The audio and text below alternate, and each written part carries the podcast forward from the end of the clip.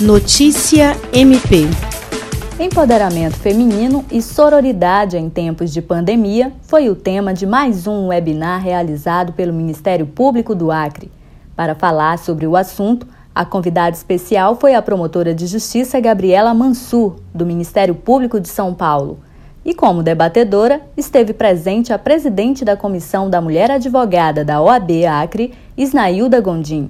As convidadas foram recebidas pela mediadora do webinar, promotora de justiça Dulce Helena Franco, que destacou a importância da sociedade refletir e discutir feminismo, empoderamento e sororidade.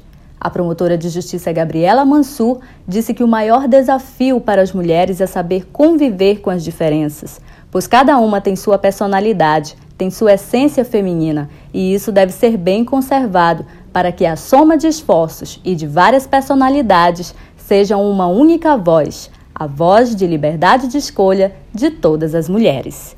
Ana Paula Pojo, Agência de Notícias do Ministério Público do Acre.